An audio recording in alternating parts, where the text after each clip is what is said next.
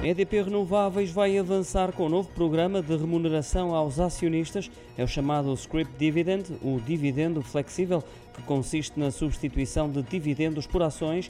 Isto significa que quem tiver 75 ações tem direito a uma nova, ou então cerca de 27 cêntimos por ação, ou ainda uma mistura das duas modalidades, uma medida que já tinha sido anunciada a 27 de fevereiro deste ano. Para que o programa seja executado, a EDP Renováveis vai proceder a um aumento do capital para valores que superam os 67 milhões de euros.